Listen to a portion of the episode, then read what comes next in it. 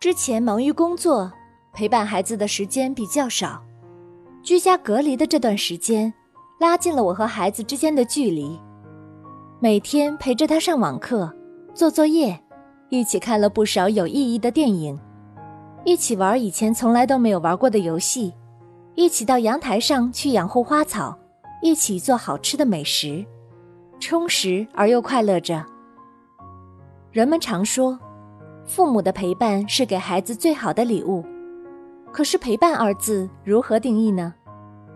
仅仅是守在孩子身边，就算是给他最好的陪伴了吗？当然不是。只有懂得孩子在想什么、需要什么，参与到孩子的成长中去，这才是有效的陪伴。朗读者有一期节目，主持人董卿问作家梁晓声。对于童年有什么回忆？贫穷、愁苦、无奈，梁老用这些词汇做了注解。而即便在这样的条件下，梁老的母亲还是鼓励他读课外书。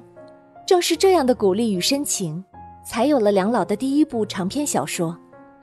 如梁老所说，书架是一个家庭的不动产，最好的家风是阅读。亲子阅读、亲子旅游、亲子运动，这些都是孩子需要父母陪伴的内容。母爱给孩子满足感，父爱给孩子方向感，父母各司其职。父母的爱、父母的鼓励，滋润着孩子自然成长。有亲子专家说，做父母的黄金期只有十年，错过了就会留下无尽的叹息。孩子在小的时候。父母对他们来说是万能的，是完全可以依靠的。这让我想起曾经读过的一个童年的故事。作者刚入学，很多字不会写，父母就带着小时候的作者一笔一画的描红。写完以后呢，又给作者削了一个苹果吃，这让小时候的作者看到了写字的价值。写字不是取悦父母，而是一件好玩的事儿。当家长放慢脚步，平复内心的焦急，才会有更多的时间和耐心来思考孩子的教育和人生。